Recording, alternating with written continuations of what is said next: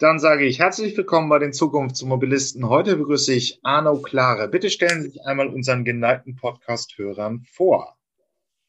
Arno Klare, Mitglied der SPD-Bundestagsfraktion und dort äh, im Verkehrsausschuss und im Umweltausschuss zuständig für alles, äh, was mit Mobilität der Zukunft zu tun hat äh, und ähm, mit dem Zusammenhang zwischen Mobilität und ähm, Umweltfragen und Klimafragen 69 ähm, Jahre alt, ähm, verheiratet seit 1970, Mitglied der SPD und äh, zwei Jahre später habe ich dann auch geheiratet und bin immer noch mit derselben Frau verheiratet. Also ich bin ein bisschen länger, zwei Jahre länger in der SPD, als ich verheiratet bin. Viel mehr muss man jetzt zu meiner Person nicht sagen. Ähm, ich bin seit 2013 Mitglied des Deutschen Bundestags. Es gab ja auch mal Sozialdemokraten, die da auf mehr Ehen in den in Jahrzehnten gekommen sind. Genau, genau aber das wollen wir ja nicht thematisieren. Im Prinzip ist in der Mobilität gerade im politischen Rahmen extrem viel los. Wir hören da nur nichts von, weil da gerade so eine alberne Pandemie uns nervt. Ähm, was liegt denn jetzt eigentlich so? Wir nehmen dieses Interview 2021 auf und wir haben jetzt hier auch bei den Hörern ja nun sehr viele Fachleute. Elektromobilität ist langsam in Sack und Tüten. Der Markthochlauf ist noch klein, 200.000 Fahrzeuge, 45 Millionen im Bestand, das ist noch mau. Aber im Prinzip wird die Ladeinfrastruktur massiv ausgebaut und die Hersteller bringen immer mehr Fahrzeuge auf den Markt. Automatisiertes Fahren ist gravierender. Jetzt liegt der Gesetzentwurf vor. Ähm, wie steht, äh, steht die SPD-Fraktion jetzt erstmal zu dem Entwurf? Im Prinzip nochmal kurz zusammengefasst. Ja, bedeutet, dass ich eine Typenzulassung für automatisierte Fahrzeuge Level 4, Level 5 bekommen könnte. Das heißt, wir verlassen so langsam die Projekte und die Modellregion. Ich könnte mir jetzt irgendeinen LKW mit Level 4 besorgen und da eine Typenzulassung bekommen und dann in einem abgesteckten Areal ähm, ähm, Fahrdienstleistungen anbieten, also meinetwegen ein Industriegebiet mit einem anderen ähm, verbinden und zum ersten Mal ohne Fahrer wirklich Transportdienstleistungen anbieten. Sind Sie erstmal zufrieden mit dem Gesetzentwurf?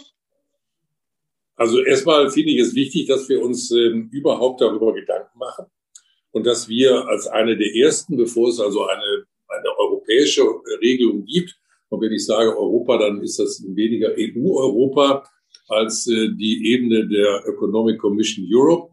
Und da sind ja dann alle europäischen Staaten und auch noch darüber hinaus äh, mit an Deck, dass wir uns da Gedanken machen und das beginnen zu regeln. Wenn ich sage beginnen zu regeln, dann muss auch klar sein, dass wir im Moment uns immer noch nicht in der Situation befinden, dass wir uns jetzt vorstellen müssten ähm, oder können, äh, so in zwei, drei Jahren fahren von den Fahrzeugen, die hier in Berlin durch, äh, durch die Straßen äh, sich bewegen, 10, 15, 20 Prozent alle im Level 4 oder 5.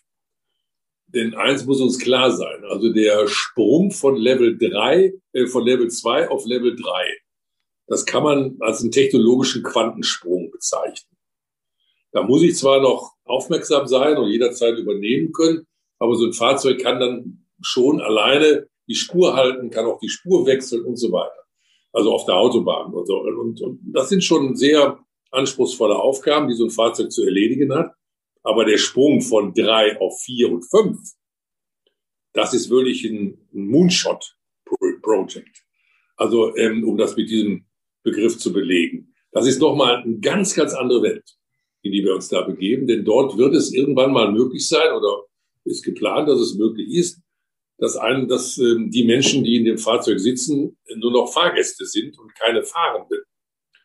Die brauchen dann noch nicht mal mehr die Zulassung, äh, also die, die, die Fahrerlaubnis sozusagen für, für dieses Fahrzeug. Ähm, und äh, wir überlassen alles äh, dieser Maschine, ähm, das zu regeln. Und diese Vorgänge sind schon sehr, sehr komplex. Und sie sind nicht nur technisch komplex, sie sind natürlich auch juristisch komplex. Denn wenn es ähm, zu einer Havarie, zu einem Unfall kommt, ähm, muss immer geklärt werden, wie bei jedem Unfall, wer ist denn jetzt derjenige, der verantwortlich ist? Oder gibt es mehrere Verantwortliche? Und mehrere verantwortliche Stellen, darüber hat sich die äh, für diesen Zweck ja extra einberufene Ethikkommission im Jahre, glaube ich, 2017 schon so ein paar Gedanken gemacht und auch damals festgestellt, dass es eben kein sehr einfaches Verhältnis ist, was man dort aufmacht, was die Verantwortlichkeit angeht. Wir müssen uns auch Gedanken machen über Datensicherheit in dem Zusammenhang. Das alles geschieht in dem Gesetzentwurf. Insofern bin ich eigentlich mit dem Gesetzentwurf ganz zufrieden. Ähm, es gibt so ein paar Dinge, wo ich mir, wo ich, wo wir aus SPD-Sicht jetzt Veränderungen anmahnen werden. Das ist zum Beispiel die, so das Faktum, dass die Herstellergarantie, dass das technisch alles funktioniert, mir nicht ausreicht. Sondern da hätte ich dann gern noch mal ähm, einen ähm, technischen Dienst dazwischen geschaltet, der das objektiviert betrachtet. Und ähm, dass nicht nur die Hersteller das garantieren, sondern dass das durch ein ähm, wirklich äh, Verfahren, durch einen Dritten nochmal begutachtet wird, ob das alles funktioniert. Ähm, ansonsten ist das natürlich eine große, große Chance, die wir da auch ergreifen können und auch ergreifen werden. Äh, denn wir bewegen uns natürlich, was jetzt Verkehrssicherheit angeht. Ähm, so ein Fahrzeug wird sich immer an alle Verkehrsregeln halten. Es wird nie zu schnell fahren. Es wird immer die angemessene Geschwindigkeit haben.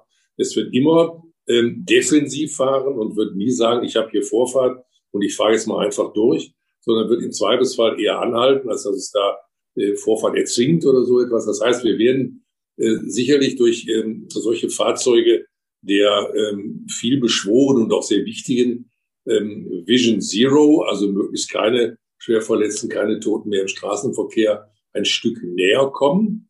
Ich sage ganz bewusst ein Stück näher kommen. Wir werden nie die Vision Zero wird sich nie realisieren lassen als wirklich Zero.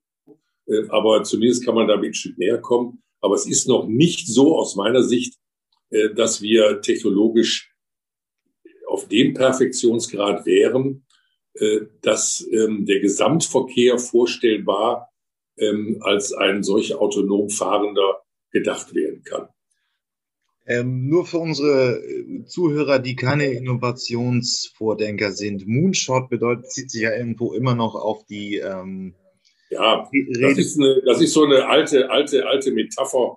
Ähm, ähm, ne? Also dieses, dieses Mode, äh, äh, Moonshot Project, das ist das, was Kennedy mal der, mhm. der amerikanischen Gesellschaft verordnet hat als großes, großes Projekt, äh, was ja auch funktioniert hat, was riesige Anforderungen stellte, zu dem Zeitpunkt übrigens als Kennedy das sagte, äh, waren ähm, die NASA-Leute ähm, ziemlich erschrocken, weil er das Datum ja auch genannt hat. Mhm. Ähm, und äh, zu dem Zeitpunkt war eigentlich allen klar, äh, im Moment können wir das alles gar nicht, so, was da gemacht werden muss. Und äh, sie haben es nachher geschafft, ja, auch äh, sozusagen just in time geschafft, aber es war eine unglaubliche technologische Leistung. Und ähm, genau das vollziehen wir jetzt hier auch. Mm, at the end of this decade, we will have a man on the moon and we will have him safely back. Ja. Das war die genau. Rede, nochmal kurz zitiert. Richtig, richtig, genau. Gut. Also, da sind ja nun zwei Sachen. Technisch sehen Sie die, und Sie, die, die bleiben noch bei dem Bereich, dass wir im Prinzip bei der klassischen europäischen Logik bleiben. Irgendjemand entwickelt etwas und eine unabhängige Drittpartei Namentlich sind es der TÜV, die DEKRA, andere Prüfungsorganisationen und so weiter und so fort, äh, müssen es prüfen, ob es sicher ist. Diese Regelung soll bleiben. Die Amerikaner fahren ja jetzt schon extrem viel, aber da ist kein, äh, keine Prüforganisation dazwischen geschaltet. Ja, also ich habe äh, ein paar langjährige Erfahrungen äh, damit, ähm, was Hersteller alles sagen, was eventuell dann doch technologisch nicht stimmt. Ähm, also wir haben äh, vor nicht allzu langer Zeit äh, mal äh, beschlossen, dass bei den normalen Hauptunters bei den, bei den Hauptuntersuchungen, bei den Abgasprüfungen, äh, man eben nicht mehr nur die OBD-Daten ausliest, also aus dem, aus dem Bordsystem ähm, des Fahrzeugs, weil da ist nämlich alles clean und sauber sondern ähm, dass man vielleicht doch mal wieder äh, eine Endrohrmessung macht bei NOx. Dabei hat man festgestellt, es gibt erhebliche Abweichungen zwischen den Daten, die im Bordsystem verzeichnet waren und den Daten, die man real gemessen hat. Und insofern glaube ich schon, ich will jetzt gar nicht irgendwie großartig Misstrauen sehen, dass es sinnvoll wäre, auch im Sinne der OEMs, also der Hersteller, wenn da ein, ein äh, staatlicher Bestellter und in dem Fall im juristischen Sinne beliehener, das ist ein seltsamer Begriff, den wahrscheinlich nicht alle kennen, aber das sind Menschen, die dann im staatlichen Auftrage und auch mit der staatlichen Verantwortung handeln, ähm, dass die das machen. Ähm, das Kraftfahrtbundesamt, das das alleine machen will, wird das in der Zukunft wahrscheinlich dann, wenn die Fahrzeuge sich doch häufen, nicht mehr äh, machen können. Zumal es ja nicht nur darum geht, einmal Fahrzeuge auf die Straße probehalber zuzulassen, sondern wir werden ja auch ähm, wiederkehrende Prüfungen haben müssen, die übrigens etwas anders aussehen werden als das, was wir bisher kennen. Denn man darf dann, muss da nicht nur Bremse, Licht und Blinker prüfen, äh, sondern äh, man muss zum Beispiel auch prüfen, ob die, ganzen Sens ob die ganze Sensorik und die Aktorik, die damit verbunden ist, funktioniert. Und zwar in dem Sinne, dass man sagen kann, dieses Fahrzeug ist sicher. Also auch dort gibt es noch einige technologische Herausforderungen. Ähm, es ist ja dann, also im Prinzip, ähm, häufig wird das Ganze ja auch von den Amerikanern so kommuniziert, als seien das fahrende Computer die ganze Softwareseite ähm, muss geprüft werden und so weiter, ist richtig. Und Sie legen jetzt den Schwerpunkt noch, noch mal auf die ganze physikalischen Dinge, die da liegen. Das heißt also auch die Sensoren müssen unbedingt das äh, leisten, was sie definiert leisten können. Ich sehe aber jetzt, und da haben wir ja mal einen Sozialdemokraten in der Leitung, die Frage, zeichnet sich da nicht auch irgendwo so eine Machtverschiebung ab? Also wir haben die Hersteller auf der einen Seite, die ein Interesse haben, natürlich Gewinn zu machen und auf der anderen Seite eben die Konsumenten. Ähm, wo könnte denn der Konsument in dieser neuen technologischen Welt übervorteilt werden? Also ob jetzt der Konsument übervorteilt wird, habe ich mir gar keine Gedanken darüber gemacht. Ich glaube schon, dass äh, viele Menschen äh, einen, einen, einen Vorteil darin sehen könnten, sich mit einem Fahrzeug zu bewegen, äh, das individuell ist äh, und nur für ihn bestimmt ist äh, gleichwohl äh, er vielleicht für dieses Fahrzeug überhaupt keine Fahrerlaubnis hat. Das eröffnet ja nochmal ganz andere Möglichkeiten, schon richtig. Wir müssen auch natürlich bedenken, ähm, dass ähm, es so etwas geben kann wie ein Rebound-Effekt, dass wir nachher noch mehr Fahrzeuge auf der Straße haben, als wir jetzt schon haben. Denn zum Beispiel jetzt gerade in Pandemiezeiten wäre es doch sehr verlockend, äh, sich eben vielleicht nicht in, einem, in einen allzu vollen Bus zu setzen oder zu stellen oder in eine allzu volle S-Bahn zu drängen, wenn ich mir denn mit meiner App einfach ein Fahrzeug rufen kann, das dann kommt und ich muss mich nicht darum kümmern, wo das dann bleibt, sondern das verschwindet einfach irgendwo im Weichbild der Stadt und ich muss mich, vielleicht, vielleicht fährt das einfach nur rum, weil es keinen Parkplatz findet, aber wie auch immer. So, also das könnte ja zu einer äh, verkehrspolitisch äh, gar nicht gewollten Renaissance des Individualverkehrs führen. Auch das muss man bedenken, wenn man über solche Fahrzeuge redet. Auf der anderen Seite, nichts ist ja so, dass es nicht eine zweite Medaillenseite hätte. Äh, wenn ich mir so nicht nach Bad Birnbach schaue, also wo dieser kleine Bus fährt, übrigens äh, macht das die DB, DB Regio, ein Unternehmen, das ja jemand so viel Innovationskraft gar nicht zutraut. Aber es gibt noch ein paar andere Stellen, wo das auch passiert äh, wo dann so kleine autonom fahrende Busse unterwegs sind, also das Projekt Heat in Hamburg, äh, wo das äh, da in diesem Neubauviertel, neuen Viertel da am Hafen funktioniert, aber alles im Moment nur probehalber. Da kann man, kann ich mir natürlich vorstellen, dass so selbstfahrende kleine Fahrzeuge, Busse, so People Mover werden die ja dann genannt, in diesem Neuhochdeutsch, dass die unterwegs sind und ähm, ja Verkehre, öffentliche Verkehre on demand organisieren, helfen oder erstmal, dass das überhaupt eine Möglichkeit ist, solche Verkehre äh, ins Werk zu setzen. Und das könnte wiederum einen positiven Effekt haben für den öffentlichen Verkehr und die Akzeptanz des öffentlichen Verkehrs. Ähm, das ist die andere Seite der Medaille. Also es gibt immer zwei Betrachtungsweisen und ich glaube schon, dass da immer eine Chance ist. Und auf der anderen Seite müssen wir bedenken, dass es eben auch einen negativen äh, Impact haben kann, den man möglichst vermeiden sollte. Ähm, nur um das mal ein bisschen mit Fleisch zu untermauern, das sind auch nur einzelne Zahlen, die im Feld kursieren. Also ähm, Bosch hat kommuniziert, dass jetzt ein Bewegungskilometer mit einem klassischen Taxi 80 Cent kostet und mit dem automatisierten Taxis, die sie auf die Straße bringen wollten, würde er 20 Cent kosten. Das heißt also, man hätte verglichen mit dem konventionellen Taxi eine Reduktion auf ein Viertel. Das kann natürlich dann dazu führen, wenn man sich den Wettbewerb der, der Verkehrsträger anguckt, dass eben viel mehr Leute mit den automatisierten Fahrzeugen fahren. Sie werden wahrscheinlich mit hoher Wahrscheinlichkeit elektrisch sein. Ich kenne da jetzt kaum noch eine Entwicklung, die versucht, da irgendwo einen Verbrenner reinzubauen. Aber nichtsdestotrotz, es kann gegenüber dem Fahrrad und über den, den Verkehrsbussen, die in der Tat einen sehr geringen CO2-Ausschuss haben, eine Konkurrenz entstehen. Ja. Das wäre ein negativer Punkt. Ein anderer negativer Punkt, den wir dann so ähm, Bosch hat jetzt nun, es gibt ja da verschiedene Zahlen, hat kommuniziert, dass ähm, der normale Bewegungskilometer 80 Cent kostet einem konventionellen Taxi, wo ein Mensch noch steuert. Bei den automatisierten Shuttles wären es ähm, nur 20 Cent, das heißt, es ist eine Reduktion auf ein Viertel. Das könnte dann natürlich da bedeuten, dass viel mehr Menschen nicht mehr das Fahrrad nutzen oder die guten Verkehrsbusse, die in der Tat einen sehr gut, äh, geringen CO2-Ausstoß haben. Und das entsteht hier also eine gewisse Konkurrenz. Ähm, zwar sind die automatisierten Shuttles, ich kenne das, ich kenne keinen mehr, der irgendwo einen Verbrenner einbauen will, aber sie werden elektrisch angetrieben sein. Nur nichtsdestotrotz führt es ja dann auch zu mehr Fahrzeugen. Das ist ein negativer Punkt. Ja, und dann hatten wir immer so ein bisschen, wenigstens auf Industrieseite, diesen Konflikt.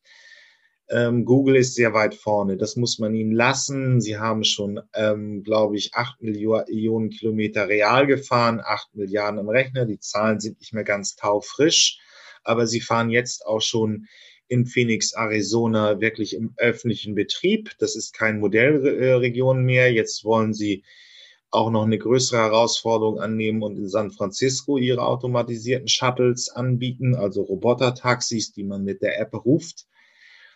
Kann es nicht auch die wirtschaftliche Bedrohung sein, dass die amerikanischen Software-Multis den europäischen Markt einfach aufnehmen und alles, was wir an Verkehrsmobilitätswirtschaft haben, niederwalzen? Also eine, eine, eine, eine gewisse wieder, wie wir es normal aus dem Internet kennen. Also äh, Spotify für Musik, Amazon für Amazon, ich nenne jetzt mal die großen Monopolisten in dem Bereich, dass wir irgendwie so eine Struktur haben, die unsere deutschen Verkehrsmobilitätswirtschaft äh, niederwalzt? Es ist, es wird sich über den Markt entscheiden, ob am Ende diejenigen, die Mobilitätsdienstleister sind, die eigentlich softwaregetrieben äh, agieren oder ob es diejenigen sind, die klassischerweise Fahrzeuge bauen, wie bei uns die normalen, die großen OEMs. So, umso wichtiger ist es, dass wir für den europäischen und deutschen Markt, und der deutsche Markt ist natürlich einer der ganz, ganz großen und wichtigen in der Welt, was Automobile angeht, die Bedingungen der Möglichkeit schaffen, dass diese Kombination OEM stellt die Fahrzeuge her und ist auch gleichzeitig dann derjenige, der dafür sorgt, dass diese Fahrzeuge sicher sich im Verkehr bewegen können, dass dies auf der Welt sich durchsetzt oder zumindest ein Teil des Marktes für sich hat. Und ähm, das ist auch der Grund, warum wir als erstes Land in Europa äh, so etwas ins Straßenverkehrsgesetz schreiben. Also für die ähm, die ersten Level haben wir es ja schon drinstehen, ist ja jetzt schon da. Und jetzt geht's eben für die, geht's eben für die Level 4 und 5. So, und ähm, jetzt muss man sich auch klar machen, dass so ein Fahrzeug, ähm, kann sein, dass es in den USA anders ist, aber hier bei uns haben wir ja noch so eine technische Aufsicht dabei.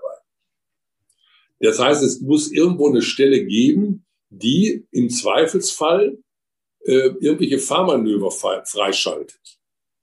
Und die Störanfälligkeit, auch der Fahrzeuge, gibt Untersuchungen darüber, die da in den USA fahren, ist gewaltig. Im Grunde gibt es auf 100 Kilometer zwei Störungen, wo dann irgendeiner von außen ein oder einer eingreifen muss, damit das Fahrzeug weiterfährt. Das kann man sich beim normalen Fahrzeug, wenn da ein Mensch drin sitzt, steuert, überhaupt nicht vorstellen. Das kommt auf 100.000 Kilometer mal vor. So. Und äh, insofern, jetzt ist nicht alles Gold, was da in den USA glänzt. So, immer abgesehen davon, dass es da auch schon erhebliche Ausfälle gegeben hat, äh, sogar mit nicht, ähm, nicht, nicht unerheblichen Folgen.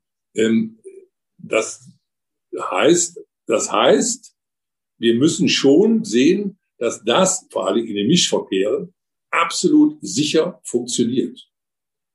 Und ähm, das ist keine triviale Herausforderung.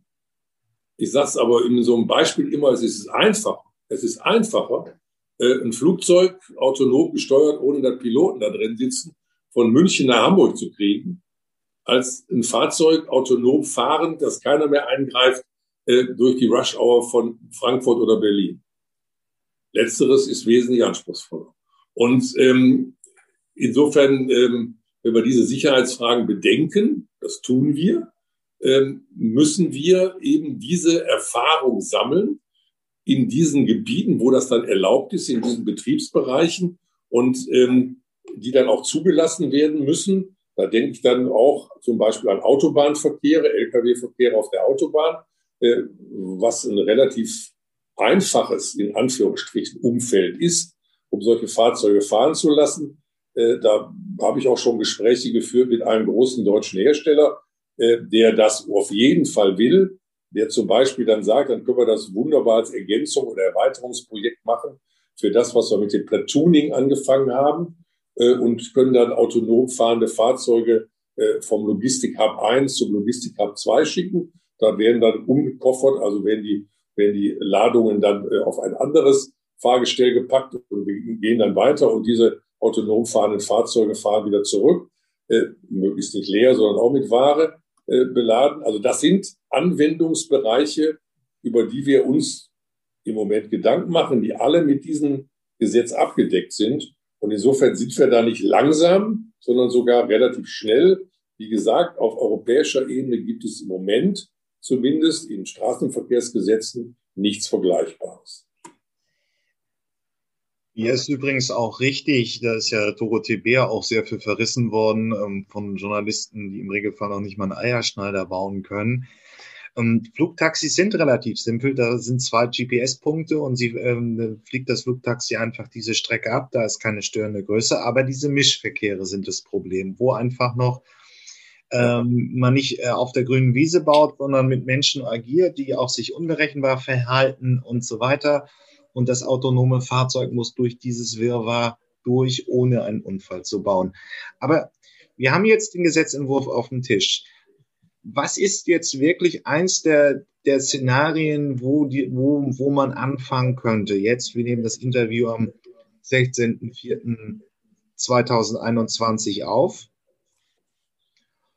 Und da stellt sich dann ein bisschen die Frage, wie äh, geht es weiter? Wir haben, äh, es gibt das Beispiel, dass man praktisch auch von einem in einem Industriegebiet das ist ein abgestreckter verkehrsarmer Bereich, praktisch mit LKWs von A nach B fahren könnte und von einem Teile einfach liefern könnte in der Industrie. Also man bringt Sitze von der Sitzfabrik zum Autohersteller und die werden dort in Autos verbaut. Ist das schon mal erst ein tragfähiges Szenario? Äh, das gibt's ja jetzt schon. Das gibt's, ja, gibt's da, es, es, es Natürlich gibt's das. Auf der, auf der Marsflagge 2 im Rotterdamer Hafen oder äh, auf, äh, in, in, in, in, in, auf an den Containerterminals in Hamburg fahren die Fahrzeuge jetzt schon autonom. Und zwar schon seit fünf Jahren oder noch länger. Und äh, in Hamburg fahren die doch auf solchen Schleifen, ne? also die ja. im Boden sind auf der, auf der Marsflagge 2 in Rotterdam fahren die äh, so, dass sie immer den optimalen Weg wählen. Und ja. äh, äh, völlig frei sich also bewegen können, aber auch nicht kollidieren. Und sie können in Hamburg an, an den Terminals, äh, darf man da nicht drüber laufen, äh, weil die Fahrzeuge nicht mit der Sensorik ausgestattet sind, jedenfalls nicht mit so einer sensiblen, äh, dass sie einen als Hindernis erkennen. In, in, in Rotterdam können sie quer über den Platz laufen und die Fahrzeuge weichen einem einfach aus oder halten an. Also das gibt's jetzt schon. Und Aber die Kräne, die dort sind, die die Container entladen, Da sitzt kein Kranführer mehr drauf.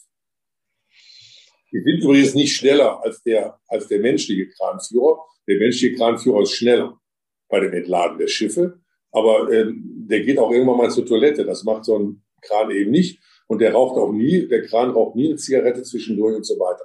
Also der macht nie eine Pause. Insofern ist das äh, jetzt schon alles möglich in Aber einigen Bereichen. Und ähm, ich habe es schon gesehen, ja, ich war schon da. Das ist schon ein paar Jahre her, und in Rotterdam, als ich mir das angeguckt habe, ja, der paar Jahre ist gut, zwei Jahre seither. So. Also insofern gibt's die Anwendungen schon. Das ist natürlich in einem sehr abgegrenzten Bereich, aber von dem haben Sie gerade auch geredet. Ähm, ich habe mir in Hamburg Heat also einen kleinen Bus angeschaut, muss ich übrigens gar nicht so weit laufen, also hier ein paar hundert Meter von mir, wo ich im Moment in Berlin sitze, auf dem Gelände der Charité, fährt auch so ein kleiner Bus. Äh, äh, da sitzt auch keiner mehr drin, der fährt. Der fährt sehr langsam, der fährt neun Stundenkilometer. Das ist manchmal ein bisschen ätzend, wenn man in Eile ist. Aber ähm, der fährt einen von A nach B, der hält Millimeter genau an jeder Haltestelle. Und äh, dann kann man einsteigen, aussteigen. Alles überhaupt kein Problem. Es gibt es jetzt schon. Diese Anwendung gibt es schon. Und äh, das müssen wir nur, das müssen wir, das ist nur, das müssen wir in die Fläche bringen, weil ich sehe darin, gerade bei diesen Anwendungen, eine große Chance in der Logistik und natürlich auch in dem Bereich der, ähm, der Verkehre, wo es darum geht, Menschen, möglichst drei, vier, fünf, acht, also in den kleinen Bus, hier passen, glaube ich, zehn Personen rein und in den Heat in, in, in Hamburg, glaube ich, 15 oder so, ein anderer Hersteller, ähm, um die von A nach B zu bringen. Das ist im Versuch, das ist noch nicht die Endstufe dessen, was wir erreichen wollen. Aber ich glaube schon, dass wir dort ähm, ja schon relativ weit sind, äh, was solche Verkehrssysteme angeht.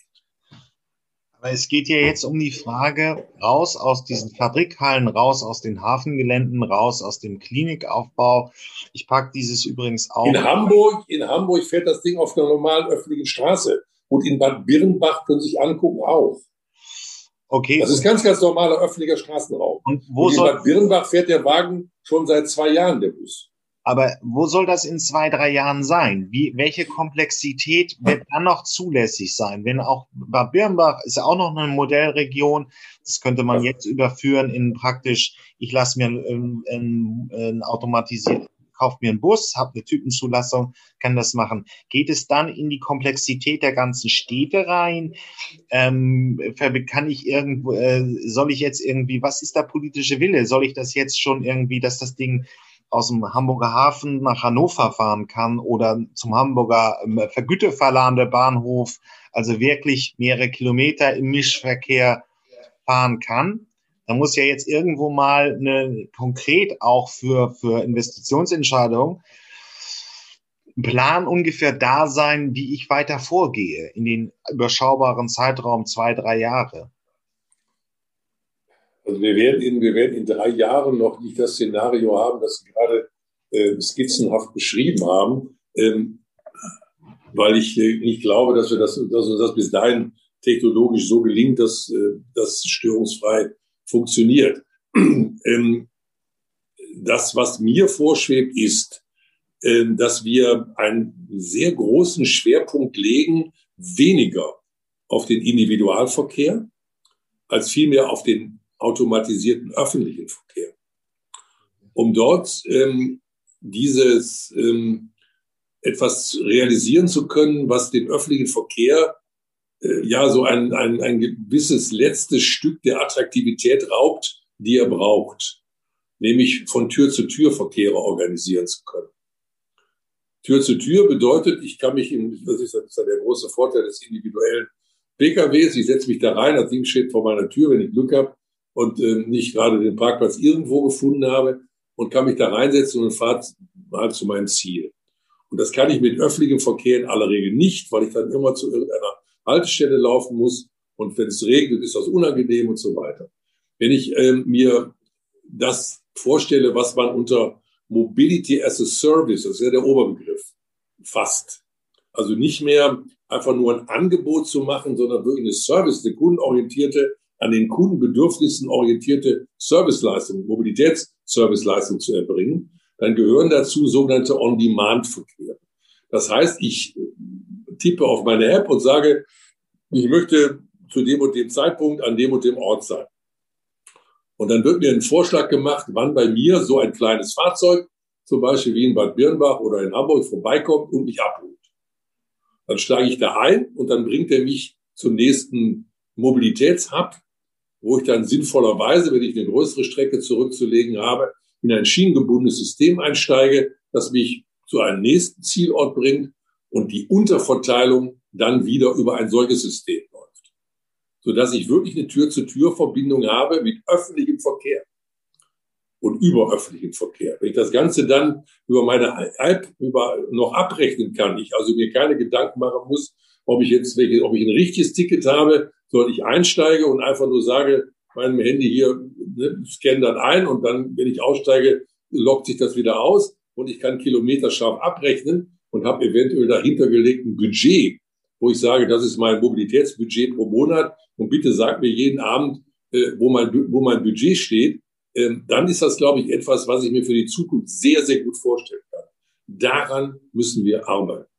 Und ähm, wenn das alles gelungen ist, kann man sich die oder parallel dazu die Logistik anschauen. Habe ich gerade schon Hub-to-Hub-Verkehre gesagt, äh, was die Logistik erstmal revolutionieren würde.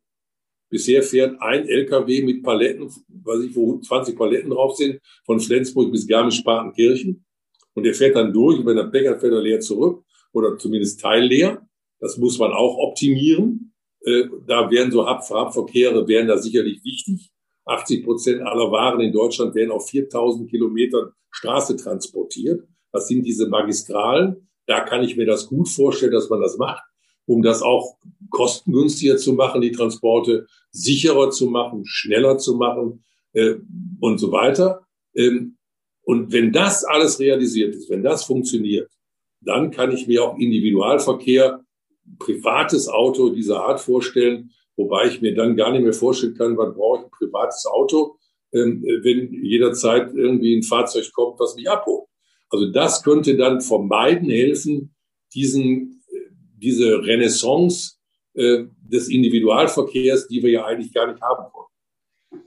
Okay, das sind die großen Magistralen. Es ist übrigens auch, um das mal hier unternehmerisch zu rahmen, ja auch einfach äh, ein sehr, sehr lukratives Investitionsobjekt, wenn man also sich diese Vertrag, äh, diese Verkehre Hub-to-Hub -Hub anguckt und auch anschaut, dass Lkw-Fahrer ja nur acht Stunden fahren dürfen und so weiter. Man könnte genau. immense Effizienzpotenziale heben und eben den Güterverkehr sicherer und so weiter machen.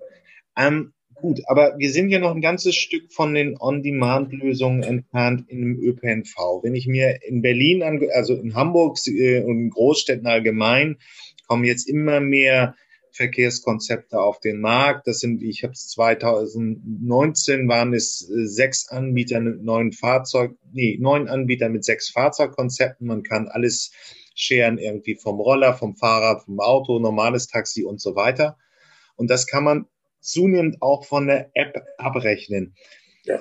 Aber als Bundespolitiker, wird diese Entwicklung jetzt einfach in den Großstädten bleiben oder wann haben wir, haben wir eine, irgendwann mal eine deutsche Mobilitäts-App, wo ich sage, ich fahre, sitze irgendwo in, in Bad Gandersheim und kann eine Wegstrecke komplett äh, nach Berlin, äh, Pankow äh, mit einer App buchen? Und wenn ja, wenn das das Konzept ist, was bei Ihnen so im Kopf ist, was müsste denn da reglementiert äh, der, als politischer Entscheider noch kommen?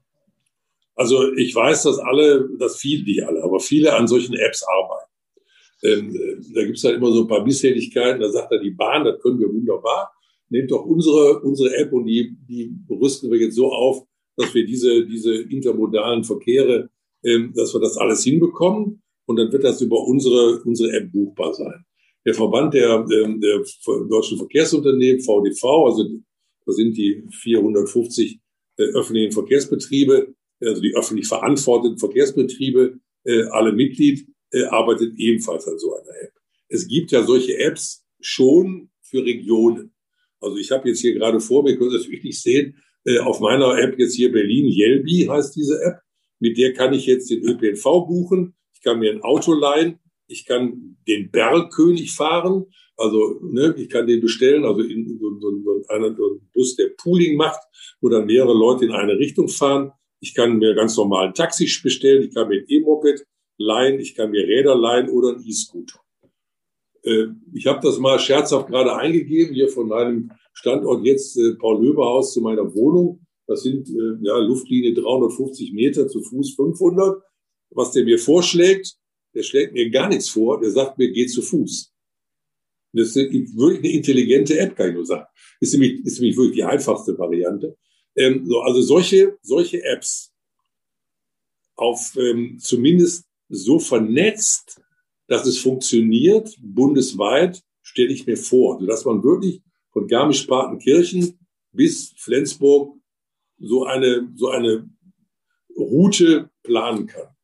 Die kann ja dann sogar mit so einem Roller beginnen und dann fahre ich zu, zum Bahnhof in Garmisch-Partenkirchen und dann bringt mich eine S-Bahn nach, äh, äh, nach äh, zum Münchner Hauptbahnhof, vom Münchner Hauptbahnhof dann zum Flughafen nach München und dort kann ich dann steige ich in den Flieger, fliege nach Hamburg und dann fahre ich damit weiter Richtung Richtung Flensburg. So, also nicht mit dem Flieger, aber mit irgendwelchen anderen Verkehrsmitteln. Das ist das, was mir vorschwebt. Da sind wir noch ein Stück weit von entfernt. Da sind wir auch deshalb ein Stück weit von entfernt, weil natürlich dazwischen geschaltet, mit denen haben wir ähm, längere Gespräche schon geführt, äh, private Anbieter von Verkehrsdienstleistungen äh, sind, die natürlich ihre Daten nicht unbedingt sharen wollen. Weil äh, der Besitz der Mobilitätsdaten ist für die der Business Case. So, das ist das eigentliche, was das Business ausmacht. Nicht ein, nicht ein, nicht ein, nicht ein Gefäß von A nach B fahren zu lassen. Und äh, ich glaube, da brauchen wir diesen, diesen Mobilitätsdatenraum, in dem das alles zusammenfließt und auf die alle zugreifen können. Das muss dann nicht eine App sein, aber es muss einmal sozusagen diese, diese überwölbende, äh, diesen überwölbenden, alles überwölbenden Datenraum geben, auf die alle zugreifen können, um Verkehre eben wirklich seamless, also nahtlos ineinandergreifend für jeden Nutzer möglich zu machen. Ähm, das muss auch nicht im Einheitspreis sein. Sowas gibt's übrigens schon in Europa, wenn Sie in die Niederlande fahren. Ich wohne ja relativ nah dran. Da können Sie sich selbst als Tourist können Sie das machen, äh, diese Mobilitätscard besorgen. Das ist doch so eine normale Chipkarte, geht aber jetzt auch schon übers Handy äh, und äh, also über das Smartphone. Ähm, dann können Sie von Maastricht bis Groningen fahren, wechseln viermal oder fünfmal äh, denjenigen, dem das Ganze gehört und der das da fährt, also den Dienstleister. Aber Sie können alles über diese Mobilitätskarte abrechnen. Und Sie brauchen sich keine Gedanken darüber zu machen, dass Sie, dass Sie den falschen Fahrschein haben oder irgendwas. Sie müssen nur mit dieser Karte fahren. Genau das ist es, was wir brauchen. Niederlande sind ungefähr so groß wie Nordrhein-Westfalen. Äh, in Nordrhein-Westfalen gibt's so etwas auch schon. Da gibt's auch schon so eine NRW-App, wo man das ebenfalls machen kann, allerdings noch nicht das dahintergelegte Abrechnungssystem. Aber das wird die Zukunft sein und Teil davon, Teil von dieser Zukunft werden diese autonom fahrenden Fahrzeuge sein. Genau. Es ist, das ist ja auch irgendwie Branchenkonsens, dass man das immer irgendwie Mobility as a Service so sieht. Und da kommt immer mehr das automatisierte Fahren rein. Das ist richtig. Aber Sie als Bundespolitiker, jetzt haben Großstädter im Prinzip immer mehr Möglichkeiten zu sagen, ja, ich verzichte aufs eigene Auto, ich habe die Yelby. Switch in Hamburg ist es ja auch. Noch nicht ganz so weit wie Yelby, aber immerhin. Ähm, nur, was ist mit dem ländlichen Raum? Auch da sind gerade dieses große Problem, Herr Schreiner von der CDU meint es eben auch. Da ist ja im Prinzip, sind sie aufs Auto angewiesen. Äh, sie haben diese ganzen Formen, die 16-Jährigen, die mit dem Roller durch die Gegend fahren, was eigentlich auch nicht so schön ist. Äh, dann ähm, stellt man, hat man im Regelfall zwei Fahrzeuge. Die, äh, ein Partner muss im Prinzip das Elterntaxi spielen, damit die Kinder durch die Gegend gefahren werden können.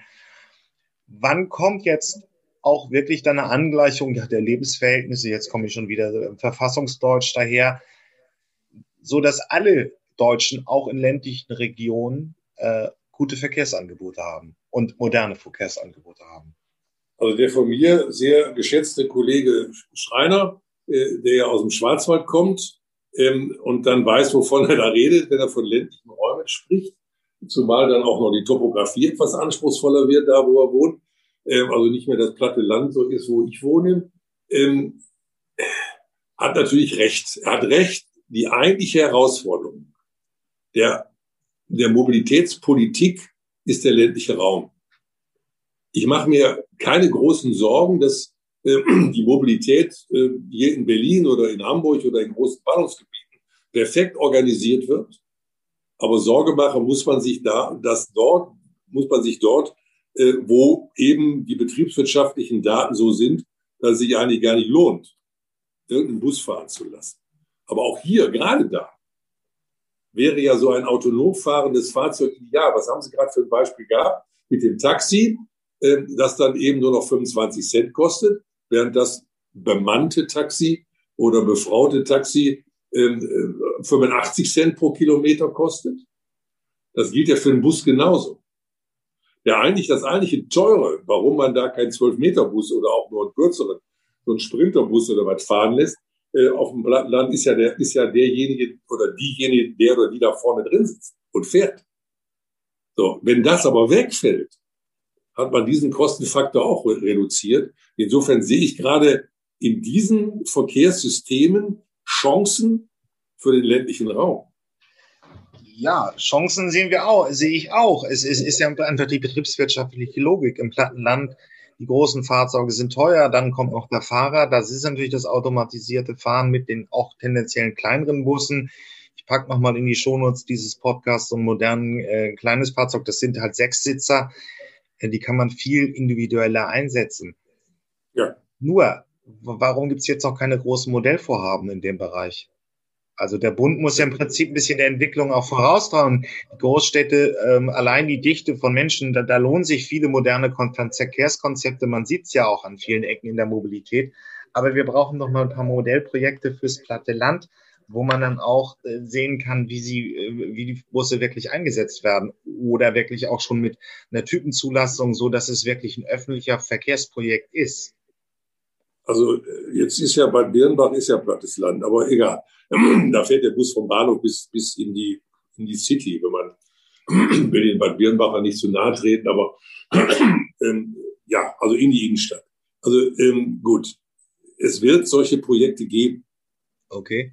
Und zwar, die, die wird es geben, natürlich wird es die geben, weil alle, die dort äh, öffentlichen Verkehr organisieren, ähm, wo es wirklich betriebswirtschaftlich dünn wird, müssten sich ja überlegen, wie sie Angebot organisieren können, aber gleichzeitig dürfen die Kosten nicht explodieren.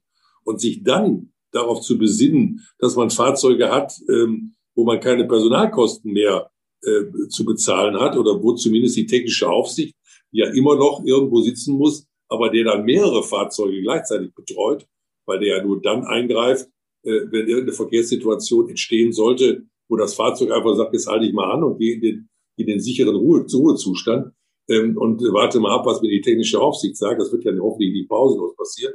Ähm, kann ich ja kostensparend solche Systeme einsetzen. Und diese Projekte wird es geben.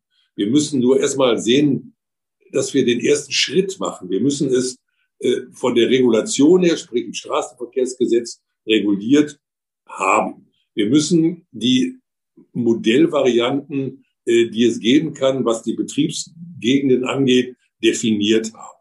Und wir müssen die auch zugelassen haben. Und dann wird sich daraus ein Bild ergeben. Ich habe jetzt nicht die Vorstellung, dass das im Jahr 2025 alles abgeschlossen ist und wir dann alle überall flächendeckend solche Systeme haben. Äh, aber in Richtung 2030 bin ich da schon sehr gute Hoffnung, dass sich das nicht nur als Rarität und exotisch und Labor darstellt, sondern wirklich als Alltagsbetrieb. Okay, also dann sehen wir einfach die, das, was wir in vielen Bereichen hören, es wird elektromobil, es wird immer autonomer werden und im Prinzip auch die ländlichen Räume dann erreichen müssen. Ja. Ja. Gut. Ähm, da bleibt, ähm, dann haben wir im Prinzip, da muss der Staat, wir müssen wir auch als Öffentlichkeit darauf achten, dass dieser Datenraum irgendwann kommt. Das heißt also, nur mal um das nochmal zu, zu, zu klären. Momentan sitzen die privaten Akteure auf den Mobilitätsdaten. Man hört es auf jeder Managementkonferenz. Daten sind das neue Öl, bezeichnet eben, das ist der große Wertstoff. Und da achten die privaten Unternehmen halt darauf, dass man das nicht unbedingt mit irgendjemandem teilt, um diesen Wettbewerbsvorteil zu erhalten. Wie soll denn jetzt der Weg zu diesem, wir stellen uns das irgendwie mal so vor, Deutschland als System, aber eingebettet in den europäischen Raum, müssen die Daten irgendwie verfügbar sein, damit man ein deutschlandweites Mobility as a Service Konzept umsetzen kann. Ja, was muss dann regulativ noch passieren in den nächsten Jahren, zwei, drei Jahren? Also wir haben äh, das im PBFG, also im Personenbeförderungsgesetz, bereits hinterlegt mit dem Datenraum. Das ist schon, das ist schon Gesetzeslage. Ähm, insofern, ähm, das hört man nicht gerne von einigen, die das anbieten, die Mobilitätsdienstleistungen anbieten, also von Uber und Co. und anderen. Ähm, aber es ist schon so. Und äh, jetzt brauchen wir natürlich europaweit, man muss jetzt, wenn man in Paris unterwegs ist, nicht unbedingt die Mobilitätsdaten von Garmisch-Partenkirchen haben und die, und die Bussysteme dort kennen. Es sei denn, man will da jetzt, auch, jetzt sofort hin oder so. Äh, aber selbst das ist ja alles machbar. Es ist alles nur, ist keine Frage ähm, des, ähm, wie soll ich sagen, der, der, der, der, der technischen ähm, Komplexität. Es ist einfach nur etwas, äh, was eben immer größere Datenmengen bedeutet. Aber das ist, das wird ja, das ist ja alles, alles zu steuern und alles, alles ist da möglich.